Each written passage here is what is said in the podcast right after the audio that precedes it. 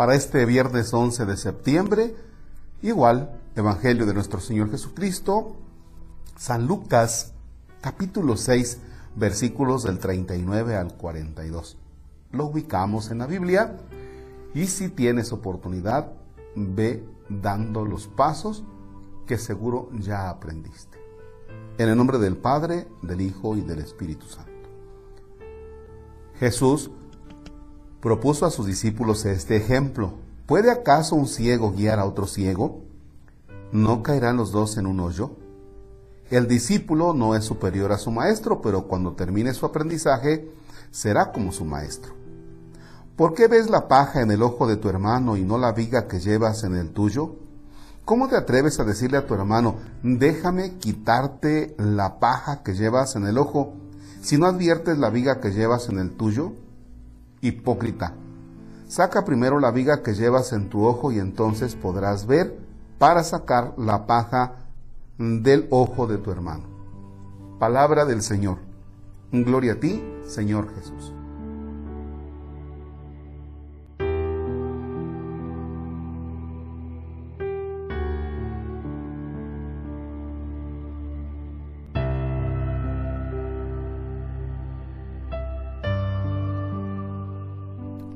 Vamos a tomar dos puntos de este texto.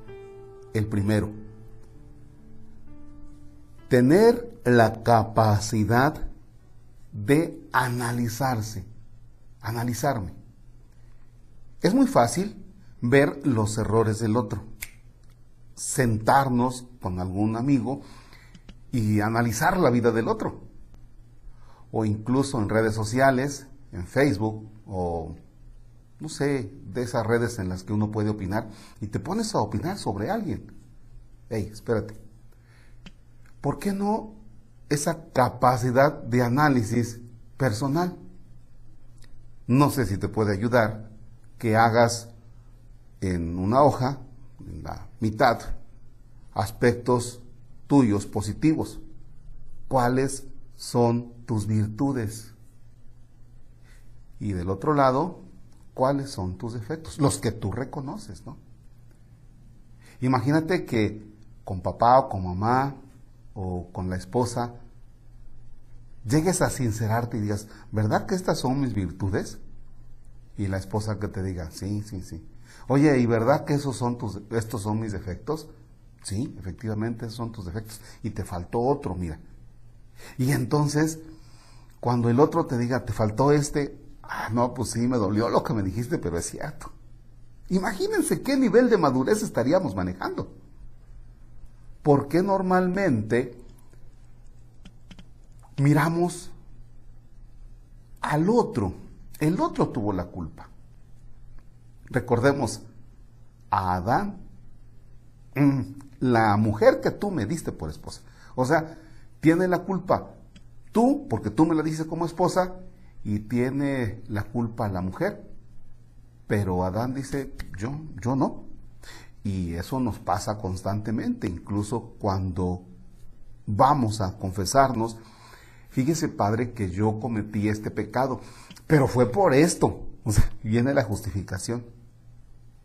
Y en el Evangelio de hoy nos estamos encontrando con que dice, oye, ¿por qué ves el error del otro, la paja que lleva tu hermano, pero no, no te miras a ti.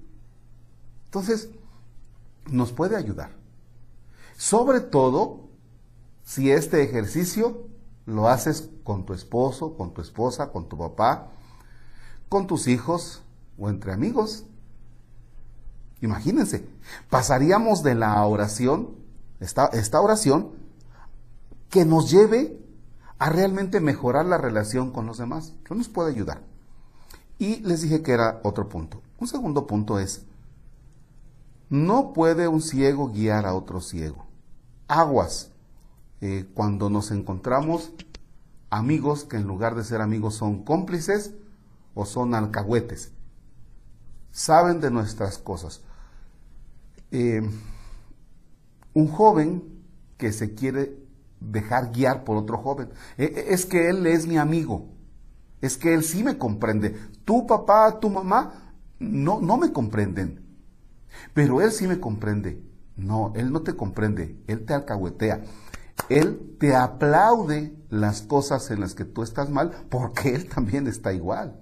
Y eso no solamente puede pasar entre los jóvenes, eso puede pasar también en los adultos cuando tenemos un amigo que no nos dice las cosas derecho para no meterse en problemas y pensamos que los dos vamos bien cuando en realidad no. Bien, bueno, pues pueden ponerle pausa para hacer esa práctica que les había recomendado. Ojalá algunos, algunos se animen. Y luego en sus comentarios digan, padre, me fue mal. Este, hice, hice este trabajito ahí con mi familia y salieron otras cosas que yo no conocía de mí. Y eso nos puede ayudar a crecer. Va.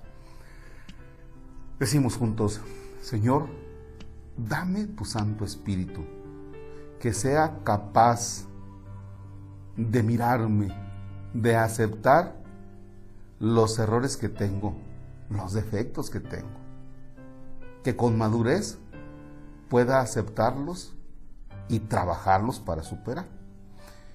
Pero también, Señor, te doy gracias por las virtudes, por las capacidades con las que me has adornado. No cabe duda que te luciste conmigo. Bendito sea, Señor, por ese don precioso de la vida que me has dado. Gracias por las virtudes y perdóname que no me guste mucho mirar los defectos. Padre nuestro que estás en el cielo, santificado sea tu nombre. Venga a nosotros tu reino. Hágase tu voluntad en la tierra como en el cielo. Danos hoy nuestro pan de cada día, perdona nuestras ofensas, como también nosotros perdonamos a los que nos ofenden no nos dejes caer en tentación y líbranos del mal. Señor, esté con ustedes.